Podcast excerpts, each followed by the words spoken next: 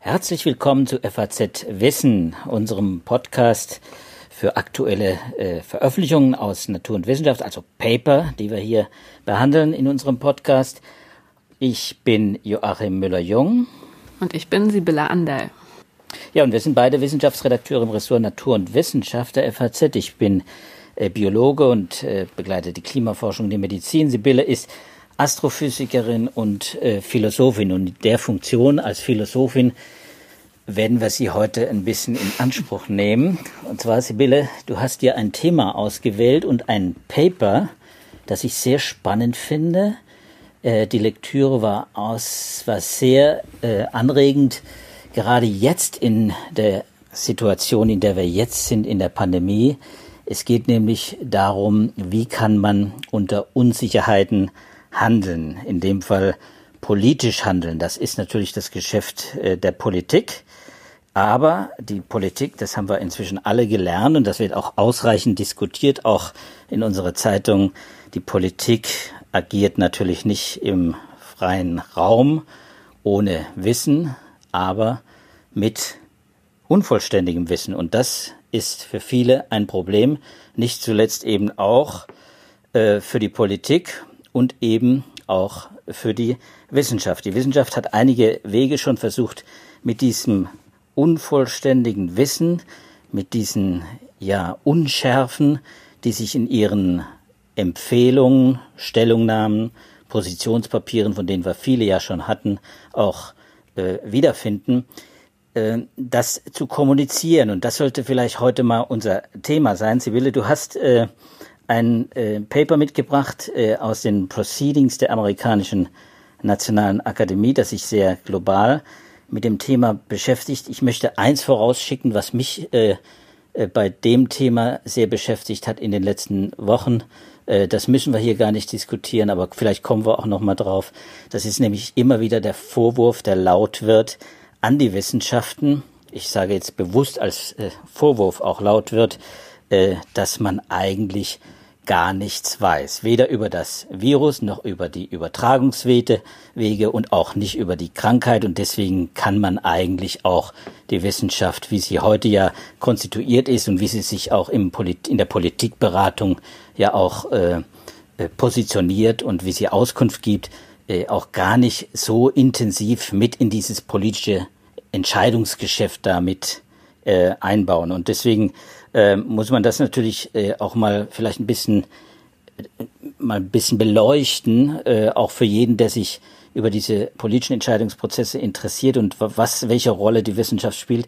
Warum denn ausgerechnet Virologen, Epidemiologen, Infektiologen und Physiker und Mathematiker auch gefragt werden? Denn Mathematik hat eben auch viel mit Virologie zu tun. Sibylle, du hast dich äh, nicht nur äh, in deiner eigenen Ausbildung als Astrophysikerin äh, und Erkenntnistheoretikerin in der Philosophie damit beschäftigt. In diesem Paper wird viel ganz konkret auch zu dieser aktuellen Pandemie gesagt. Sag uns mal, fass uns vielleicht mal kurz zusammen, was so die These dieses Papers ist. Ja, also erstmal vorweggeschickt, lieber Joachim, das ist natürlich auch genau der Punkt, weshalb ich diese Veröffentlichung interessant fand. Dieser kursierende Vorwurf an die Wissenschaft, eigentlich weiß man ja gar nichts, alles ist sehr unsicher und dann aber auch sehr oft dieser konkrete Vorwurf an die Modellierer, dass man ja letztendlich mit numerischen Modellen eigentlich alles vorhersagen kann, wenn man das nur entsprechend aufsetzt und dass Modelle letztendlich wertlos sind. Und dem widerspricht relativ klar dieses Paper. Das war das, was mir als erstes aufgefallen war. Ähm, es ist ein ökonomisches Paper und die Grundthese ist, die Covid-Pandemie ist eine Situation, die man formalisieren kann als ein Entscheidungsproblem in einer unsicheren, hochkomplexen und veränderlichen Umgebung. Und für solche Entscheidungssituationen gibt es in der Ökonomie jede Menge Werkzeuge. Und der Appell der Autoren, dieser Harvard-Ökonomen, ist, dass man sich diese Werkzeuge ganz explizit vornehmen sollte, um die Krise besser zu managen und um auch eine gewisse Transparenz in die Entscheidungsprozesse zu bringen. Und da spielen eben gerade auch Modelle eine ganz wichtige Rolle. Ja, das ist also keine Verschleierung von Nichtwissen, wenn ich das richtig sehe, sondern da geht es ganz konkret darum, wie man mit dem Wissen, was man hat, und wir gehen jetzt davon aus, dass wir empirisches Wissen über das Virus, über die Krankheit, über die Übertragungswege zum Beispiel haben, dass man das wenige Wissen auch wirklich nutzt. Und wie nutzt man das? In dem Paper geht es ja vor allem um numerische Aussagen, also quantitative Aussagen, die gemacht werden. Und ich glaube, das ist das, was vielleicht im politischen Alltag viel zu kurz kommt, dass wirklich auch quantitative Aussagen gemacht werden können. Genau, also erstmal ist ein ganz wichtiger Punkt, wir leben in einer Situation, in der wir mit sehr, sehr vielen komplexen Problemen konfrontiert werden und in denen wir Unsicherheiten einfach nicht loswerden. Also wenn wir jetzt sagen, wir wissen eigentlich gar nichts, äh, wir müssen vielleicht warten, bis wir mehr wissen, bis wir bessere Daten haben, da ist oft schon ein etwas schiefes Bild im Hintergrund, ähm, die Vorstellung, dass das eigentlich ein erreichbarer Zustand ist, in dem wir diese Unsicherheit loswerden können. Aber tatsächlich ist das Problem bei diesen sehr komplexen Situationen, wo Gesundheit und Gesundheitssysteme eine wichtige Rolle spielen, ökonomische Aspekte eine Rolle spielen, soziale Aspekte eine Rolle spielen, hat das Problem so viele Ebenen und spielen so viele Faktoren eine Rolle, dass man einfach einen Weg finden muss, mit den existierenden Unsicherheiten umzugehen. Und da ist der erste Schritt, den diese Ökonomen ähm, hervorheben, dass man mit quantitativen Modellen arbeitet.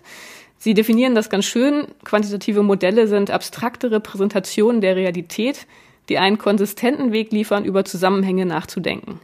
Also Repräsentation, es ist natürlich nicht die Realität. Kein Modell sagt, wie es wirklich sein wird, kann die Zukunft in irgendeiner wahrhaftigen Weise voraussagen, das ist ja auch klar, ähm, sondern Modelle geben einfach ähm, Hinweise darauf, wie es sein könnte und helfen uns dabei, über Zukunftsszenarien uns eine Meinung zu bilden und ähm, ja, zu überlegen, wie Dinge zusammenhängen könnten.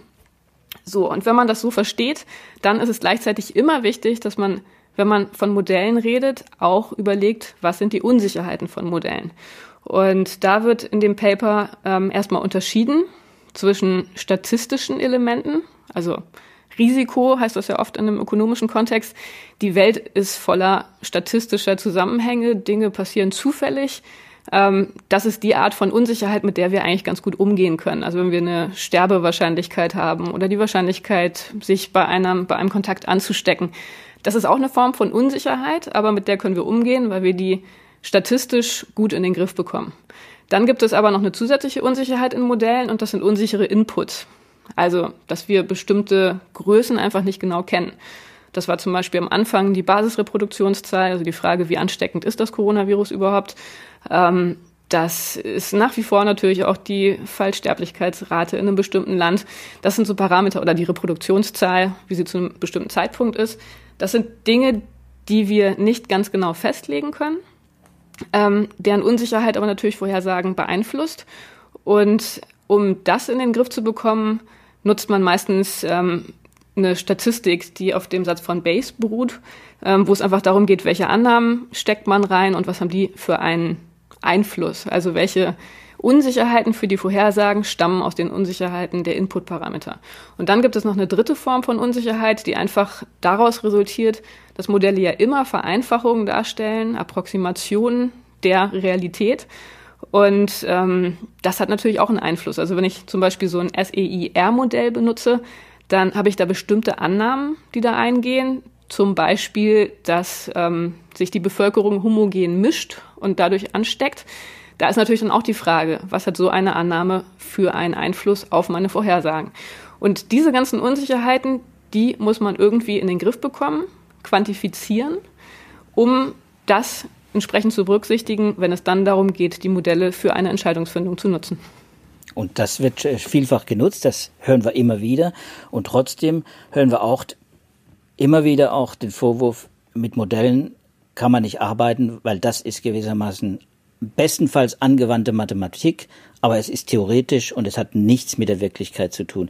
Wovon hängt es ab, dass wir jetzt zum Beispiel einen ganz anderen Unsicherheitsbereich haben in unseren Aussagen über die Pandemie, über den Fortgang, über das Verhalten des Virus, als zum Beispiel vor einem Jahr, als man noch ganz wenig wusste. Was ist das Entscheidende? Was kommen da für Daten auch dazu rein?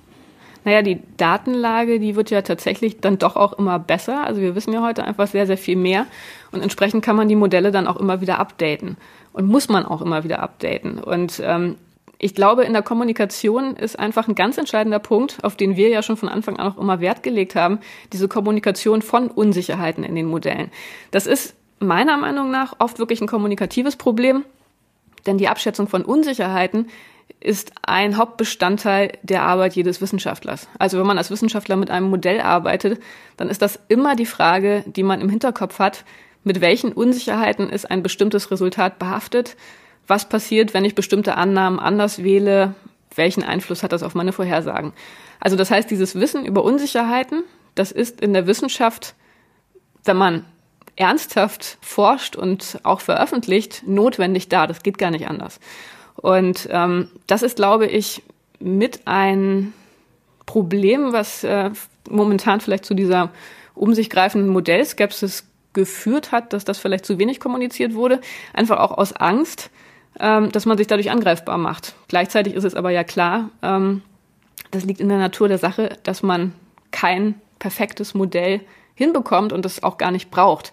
Das ist nämlich auch ganz interessant. Ähm, oft sind einfache Modelle gar nicht so viel schlechter als komplexe Modelle, weil eben ähm, die einfachen Modelle von weniger Parametern abhängen und dadurch durch die Inputdaten weniger Unsicherheit ähm, oder von weniger Unsicherheiten berührt werden. Und das ist etwas, ähm, was man auch als Wissenschaftler im Umgang mit Modellen dann mit der Zeit erlangt, dass man einfach ein Verständnis bekommt, ein implizites Wissen über die Zusammenhänge, also wie spezielle oder wie besondere Faktoren zusammenhängen ähm, und ja, was in so einer pandemischen Situation vielleicht wichtig ist und was nicht, welche Maßnahmen greifen und welche nicht. Also dieses Wissen ist da und es muss genutzt werden und ähm, das ist eben genau die Idee in dieser Veröffentlichung, dass man da eine Handlungsanweisung an die Hand gibt für Wissenschaftler, Wissenschaftsberater und Politiker, sozusagen so ein Fahrplan, um zu einer Entscheidung zu kommen, ähm, um auf der Grundlage der Evidenz, die man hat, die Strategie wählen zu können, die dem Ziel, das man hat, möglichst nahe kommt. Und zwar trotz der Unsicherheit, die man hat. Und das Ziel ist ja oft inzwischen eben keinen scharfen Lockdown mehr zu bekommen. Das, glaube ich, teilen fast alle im Land. Wir wollen keinen pauschalen, scharfen Lockdown, sondern wir wollen gezielte, ein, einzel, äh, gezielte Maßnahmen, Einzelmaßnahmen, die auch wirken. Äh, und die müssen dann in solchen Modellen getestet werden. Nur haben wir natürlich, äh, Sibylle, äh, ein Problem. Wir haben auf der einen Seite äh, die Modellierer und wir haben die Wissenschaftler, die mit den Modellen arbeiten oder deren deren Ergebnisse äh, auch versuchen zu kommunizieren, selbst wenn das gegeben ist und sie die Unsicherheit auch kommunizieren, transparent machen, wie du gefordert hast und wie es in dem Paper ja auch steht, dann haben wir immer noch auf der anderen Seite die Experten, und ich habe das mal in einem Artikel etwas despektierlich Pseudo-Experten genannt. Es sind nicht alles Pseudo-Experten, aber es sind, es sind selbsternannte Experten, äh, die äh, dann äh, gewissermaßen das Gegenteil behaupten dessen, was die Politik entscheidet oder was die Wissenschaft empfiehlt und dann behaupten, ihr gewissermaßen ihre Forderung oder ihre Empfehlung beruht auf ja Wissen äh, auf Evidenz, äh, so als würde das eben bedeuten absolutes Wissen, ne? eben vollständiges Wissen, was natürlich auch nicht der Fall ist.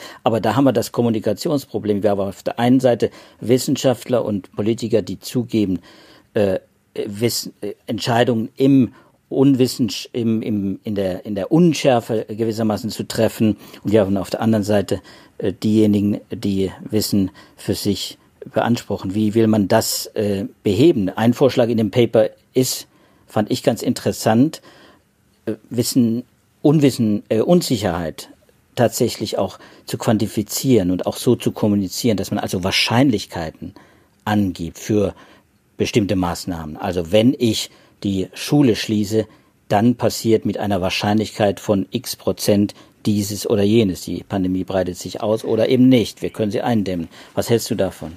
Ja, genau. Das ist natürlich so im Kern ähm, die Idee der Entscheidungstheorie, wie sie aus der BWL kommt, wobei man hier sagen muss, das ist moderne Entscheidungstheorie. Klassisch ähm, operiert die mit bekannten Wahrscheinlichkeiten, hatte ich ja schon gesagt, die haben wir jetzt hier nicht, weil wir mit einer unsicheren, komplexen Situation konfrontiert sind. Ähm, aber das ist die Idee, dass man ein mathematisches Tool hat, um Entscheidungen zu treffen. Und insofern muss man Wahrscheinlichkeiten für bestimmte Szenarien abschätzen. Und das ist dann auch das Vorgehen, das dort sehr formalisiert vorgeschlagen wird. Als erstes überlegt man sich, welche Handlungsoption habe ich überhaupt? Also ist der erste Input.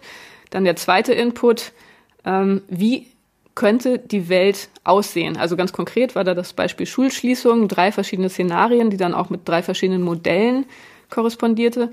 Die eine Vorstellung, ähm, Schulen sind entscheidend für den Verlauf der Pandemie. Das heißt, wenn ich die Schulen schließe, dann geht er unter Null. Die zweite Option, Schulen sind nicht entscheidend. Das heißt, wenn ich sie schließe, dann hat das im Wesentlichen keinen Einfluss. Und die dritte Option, Schulen haben einen Einfluss, aber brauchen die Kombination mit anderen Maßnahmen. So, also drei verschiedene Varianten, wie die Pandemie in Wirklichkeit sein könnte, wie das Virus sich verhalten könnte. Wir wissen aber nicht, also in diesem Beispiel, welche dieser drei Optionen tatsächlich der Fall ist. So, und dann ähm, ist die Frage, welche Aktionen führen relativ zu welchem Szenario in Bezug auf die Schulansteckung zu welchem Ziel.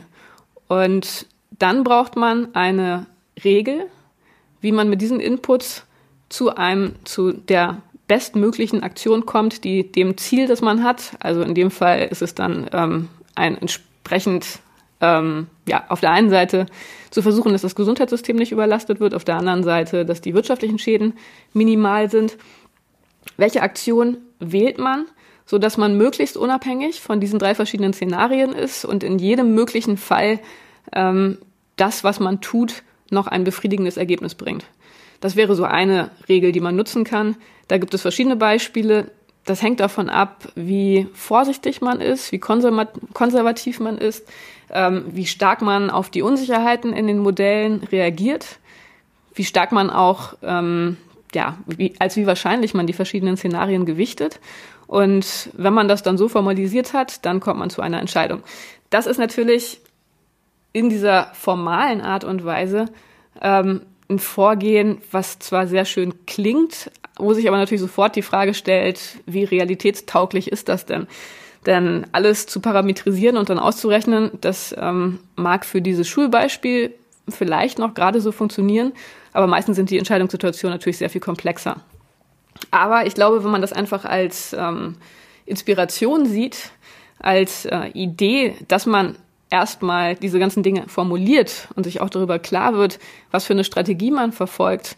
Ähm, und auf der anderen Seite, dass man wirklich versucht, eine robuste Lösung zu finden. Das heißt, eine, die in ihrer Qualität relativ unabhängig davon ist, wie sich das Virus nun tatsächlich verhält, trotz aller Ungewissheiten, dann ist man auf einem guten Weg. Also das ist das eine, was da vor allem empfohlen wird. Man muss nach einer robusten Aktion, nach einer robusten Handlungsaktion Ausschau halten, die für möglichst viele Szenarien ein befriedigendes Ergebnis bringt. Und das Zweite ist, ähm, dass man immer flexibel bleiben muss, dass man jederzeit überlegen muss, welche Informationen wären für mich entscheidend, um meine Strategie dann auch wieder kurzzeitig oder kurzfristig anzupassen, weil ich merke, dass das eben doch nicht die Strategie ist, die vor dem Hintergrund der Umgebungsbedingungen die optimale ist. Also das sind, glaube ich, die beiden Take-Home-Messages, die man da schon mal ableiten kann. Robuste Entscheidungen sind wichtig und die Flexibilität, die Handlung immer an den neuesten Erkenntnisstand anzupassen. Ja, und was heißt das dann im Endeffekt für die Forderung, die man ja auch immer wieder hört und äh, die auch intuitiv auch sehr plausibel ist, dass man eine Langzeitstrategie hat. Viele wollen ja gewissermaßen nicht auf Sicht fahren. Äh, das beinhaltet dann immer auch so ein bisschen so eine, so eine Art äh, Ausrede äh, von Politikern, wenn sie sagen, wir wollen, wir müssen auf, auf Sicht fahren. Das heißt dann immer, wir wollen handeln, wie wir wollen, aber äh, wir wollen eigentlich jetzt äh, keinen festen Plan vorgesetzt bekommen und, und danach handeln, äh, was ja äh, dann oft den Wissenschaftlern zugeschrieben wird. Wenn du, wenn es richtig ist, was du jetzt sagst, dann ist die Wissenschaft nach diesem Plan, nach diesem Konzept, das du jetzt vorgestellt hast, ja gar nicht so äh, wie soll man sagen, äh, dafür ausgerichtet, äh, mit ihren Modellen eine Langzeitstrategie in einem Fall wie jetzt der Pandemie, wo es viele Unsicherheiten gibt, auch äh, zu handeln?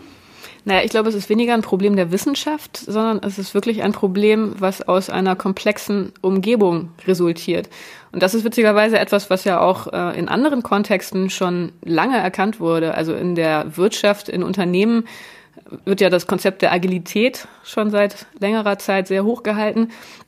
Das beruht eben gerade auf der Erkenntnis oder auf der Realisierung des Problems, dass ähm, sich in komplexen Umgebungen kurzfristig so viele Dinge ändern können, dass man immer flexibel reagieren muss.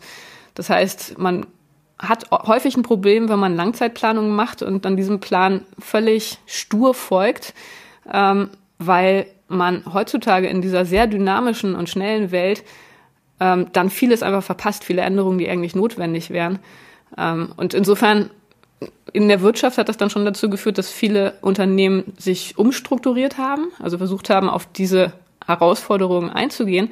Und das ist natürlich bei anderen Problemen, also sei es Klimawandel oder jetzt die Pandemie, eigentlich ganz ähnlich. Natürlich, man braucht eine Vision. Das hattest du ja neulich auch ganz schön in einem Kommentar geschrieben mit der Zero-Covid-Vision zum Beispiel. Also natürlich braucht man eine Idee, wo man hin möchte und wie es sein könnte. Aber ganz, ganz wichtig in diesen Situationen, die von großen Unwägbarkeiten geprägt sind, die wir auch nicht loswerden, ist, dass man jederzeit bereit und in der Lage ist, die eigene Strategie auch kurzfristig anzupassen. Ja, das ist jetzt natürlich eine sehr rationale Sicht, Sibylle, muss man ja zugeben.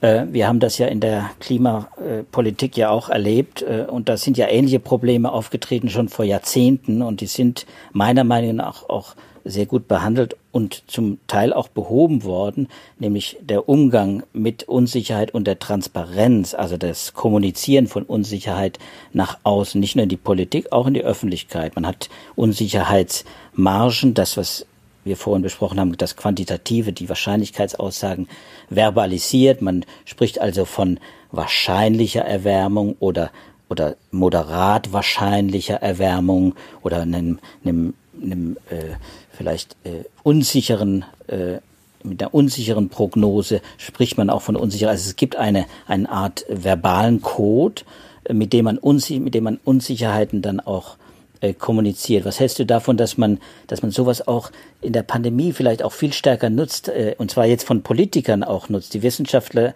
äh, tun das ja gewissermaßen in ihren Veröffentlichungen. Wir lesen das ja immer wieder, dass sie das auch quantifizieren, die Wahrscheinlichkeitsaussagen, die Unsicherheit mit einbauen, aber dann in der Kommunikation nach draußen, in der Politik wissen wir nicht, was, was kommt an und von der Politik hört man das doch relativ selten, wie sicher oder unsicher die die Basis, die wissenschaftliche Basis ihrer Maßnahmen und ihrer Entscheidungen dann auch ist. Ja, also ich glaube, das ist ganz wichtig und da kann man sich aus der Klimaforschung, glaube ich, schon einiges auch abschauen. Die haben ja verschiedene Probleme einfach schon früher durchgemacht. Das war ja auch bei denen ein langer Prozess, ähm, dahin zu kommen mit den Klimamodellen und deren Unsicherheit in die Öffentlichkeit transparent zu kommunizieren. Ähm, das, glaube ich, hat man jetzt in der Krise gesehen, dass das sehr, sehr wichtig ist. Ähm, und da gibt es tatsächlich auch Studien. Es gab eine Umfrage in Deutschland, wo ähm, ja, Menschen gefragt wurden, wie sie damit umgehen, wenn Unsicherheiten von Modellen, von wissenschaftlichen Ergebnissen kommuniziert werden. Und da waren die Ergebnisse tatsächlich sehr positiv. Also ich glaube, man hat da oft mehr Angst, als gerechtfertigt ist die Menschen, die können das schon auch ganz gut verstehen, was das heißt. Also, dass Unsicherheiten notwendig da sind. Und natürlich ähm, läuft man dann Gefahr, dass es immer wieder dann so, ja, Kritiker gibt, die das dann ähm, überinterpretieren und so tun. Und da sind wir jetzt wieder beim Anfang, als wüsste man gar nichts. Aber ich glaube schon, dass es genügend Menschen doch auch noch gibt, die in der Lage sind, nicht nur schwarz-weiß zu sehen, sondern auch die Grautöne verstehen können und wollen. Und an die muss so eine Kommunikation, denke ich, gerichtet sein. Ja, ich meine, äh, wir wollen auch nicht verheimlichen, dass wir natürlich auch mit manchem Unwissen, das herrscht äh, in der Fachwelt, natürlich auch unzufrieden sind. Also, dass man natürlich äh, viel weiß, heißt oft nicht, dass man auch genug weiß. Denn in vielen Bereichen weiß man noch nicht genug. Zum Beispiel, jetzt nehmen wir die neuen Mutanten zum Beispiel. Da sind wir in einer Situation jetzt, äh, wo wir eigentlich natürlich in vieler Hinsicht noch nicht genug wissen. Wir erleben es, dass in den letzten zwei, drei Wochen die Abschätzungen, und da sind auch wieder Modelle äh, die Grundlage, die Abschätzung der Übertragbarkeit nach unten korrigiert ist, wenn auch nicht ganz nach unten, aber zumindest mal nicht die ganz extremen Auswüchse, die man hatte und die ganz extremen Projektionen, was die äh, verstärkte Übertragbarkeit und damit die Ansteckbarkeit äh, angeht, äh, sich verwirklichen, sondern es wahrscheinlich dann doch etwas weniger ansteckend ist als ursprünglich gedacht, aber immer noch ansteckend genug, dass es wirklich gefährlich ist mit dieser neuen Variante. Die Wissenschaftler sprechen ja immer noch auch von quasi einem einer Art zweites Virus. Wenn man jetzt andere Varianten nimmt, muss man zweites, drittes und viertes Virus nehmen. Also wir haben unterschiedliche Mutations äh, Mutationen, die aufgetreten sind, die das Virus in seinen Eigenschaften zu verändern dass es äh, leichter übertragbar ist. Aber zum Beispiel die Frage auch der Gefährlichkeit, der Letalität, der, der Gefährlichkeit äh, bei der äh, Ausbildung der Krankheit Covid-19 ist dann noch unsicher. Also es wird jetzt inzwischen spekuliert, dass es die Sterblichkeit vielleicht auch erhöht. Das ist noch nicht bestätigt. Das ist hochgradig unsicher. Da würden Klimaforscher sagen, das ist wirklich noch extrem unsicher und würden das auch so kommunizieren in der Wissen, in der Politik äh, geht das manchmal ein bisschen drunter und drüber, muss ich sagen. Da wird das dann mal so kommuniziert und mal anders, je nachdem, wie man es gerade auch selbst aufschnappt und einschätzt. Und da, glaube ich, ist manchmal so ein formaler Zugang, so eine formale Einschätzung der Wahrscheinlichkeit, dass die Sterblichkeit erhöht ist durch die neue Variante, vielleicht manchmal, also eine klarere Sprache vielleicht wirklich hilfreich. Na, ich glaube, das Entscheidende ist, und das wird ja auch an vielen Stellen immer wieder betont, dass man Unsicherheit in dieser Situation eben nicht als Argument nutzen kann, um Entscheidungen zu vertagen. Denn Unsicherheiten sind generisch, die werden wir nicht los. Äh, das heißt natürlich nicht, dass wir zufrieden sein können und sollen mit der Evidenz, die wir haben. Wir müssen immer weiterarbeiten, wir müssen uns überlegen, welche Daten brauchen wir, wie können wir die am besten erheben. Aber das muss natürlich parallel laufen. Und man hat dann immer wieder diese kleinen Kreiszyklen, wenn man so will, dass man dann, wenn neue Evidenz reinkommt, auch wieder ähm, die Entscheidungsoptionen anpasst, die Modelle anpasst und das insofern ein Prozess ist, wo ganz, ganz viel parallel laufen muss. Und äh, da unsere Zeit ist jetzt bald schon wieder zu Ende, aber ich wollte das Paper doch noch mal erwähnen. Ich habe noch ein anderes interessantes Paper mitgebracht, ähm, bei dem ein Verhaltenswissenschaftler der University of Warwick, äh, Nick Chater, die Pandemie kommentiert. Und das ist nochmal ein interessanter Aspekt dafür und, zu dieser Diskussion, ähm, weil er bemerkt, dass ja, in dieser typischen Verhaltenswissenschaftler-Sprechweise, dass unser Gehirn versucht, wo jetzt die Philosophen gleich wieder sagen würden, natürlich versucht unser Gehirn nichts, aber gut. Also, dass unser Gehirn versucht, in Situationen von Unsicherheit, wo es wirklich ganz viele verschiedene Faktoren gibt und viel Information und viel Unsicherheit, dass in den Situationen ein sehr, sehr starkes Bestreben existiert, alle Informationen in ein konsistentes Bild zu bringen. Also eine konsistente Interpretation zu haben. Und wenn die erstmal da ist, dann fällt es uns Menschen sehr, sehr schwer, davon wieder wegzukommen. Und er ähm, bezeichnet das in seinem Kommentar als vielleicht das größte Problem menschlicher Vernunft, weil man sich dadurch sehr, sehr viel Anpassungsleistung einfach verbaut. Und das ist, glaube ich, eine große Herausforderung an uns alle, die wir ja alle diese Tendenz haben, an unseren Interpretationen festzuhalten, dass wir trotzdem immer wieder offen bleiben müssen, gucken müssen, ist das eigentlich tatsächlich noch die beste Interpretation, auch wenn wir jetzt neue Evidenz bekommen. Ähm, und da einfach so flexibel zu bleiben, sich dann doch auch ab und zu einzugestehen, okay, da lag ich falsch, offenbar ist es doch anders. Und das ist jetzt wieder ganz gut passend zu dieser Entscheidungsstrategie, zu diesem adaptiven Vorgehen.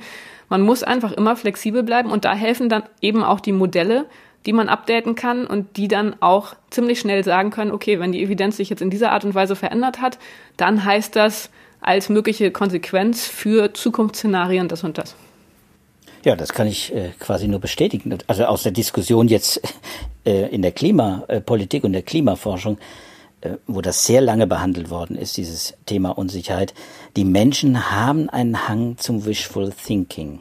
Also bei unklaren Aussagen, je größer die Unsicherheit ist, desto stärker gucken sie sich gewissermaßen den angenehmsten Teil an. Ja, aber also das kann ja durchaus auch in die andere Richtung gehen. Also ich würde gar nicht mal sagen, dass, äh, dass es unbedingt wishful thinking sein muss. Es gibt ja dann auch wiederum die Alarmisten, ohne dass man jetzt sagt, ob die jetzt, ob die richtig liegen oder nicht. Aber wenn man dann erstmal in diesem Bild drin ist, alles ist ganz schlimm und ganz gefährlich, selbst da ist es dann nicht einfach, davon wegzukommen. Also auch da muss man sich fragen, an manchen Stellen, okay, ist es vielleicht doch weniger schlimm. Man muss einfach flexibel bleiben. Ich glaube, das ist die Message. In beide Richtungen. Also man darf nicht äh, darauf beharren, es ist alles gar nicht so schlimm, obwohl immer mehr ähm, Studien zeigen, es ist doch bedenklich und gefährlich. Aber auch andersrum, wenn man am Anfang mit noch sehr, sehr ähm, spärlicher Datenlage sich erstmal festgelegt hat, es ist ganz schlimm. Und wenn dann aber sich zeigt, okay, es ist vielleicht doch weniger schlimm, auch da muss man in der Lage sein, sich an die neue Evidenz anzupassen.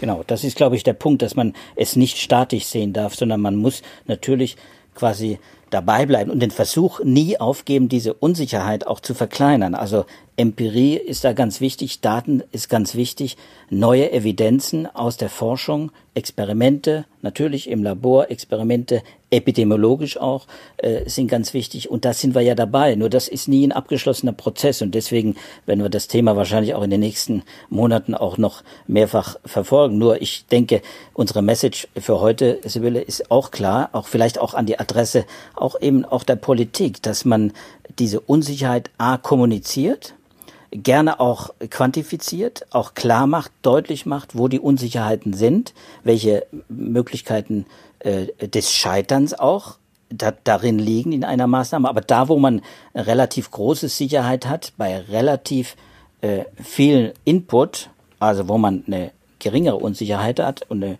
höhere Sicherheit damit auch, dass man da auch dann darauf besteht. Zum Beispiel diese, diese sehr, sehr äh, nachvollziehbare, für jeden eigentlich nachvollziehbare Evidenz, dass geringe Fallzahlen im Fall der, des Coronavirus, geringe Fallzahlen eben einen ganz bestimmten Effekt haben, nicht nur auf die Statistik, auf die Fallzahlen, sondern wirklich auch äh, zum Beispiel auf die Evolution des Erregers. Ja, das wäre ein schönes Beispiel für diese Robustheitsforderung, die da ja immer eine ganz zentrale Rolle spielt. Das gab es ja auch in dem Kontext, ähm, als man noch nicht wusste, ist die britische Mutation gefährlich oder vielleicht auch doch nicht so sehr.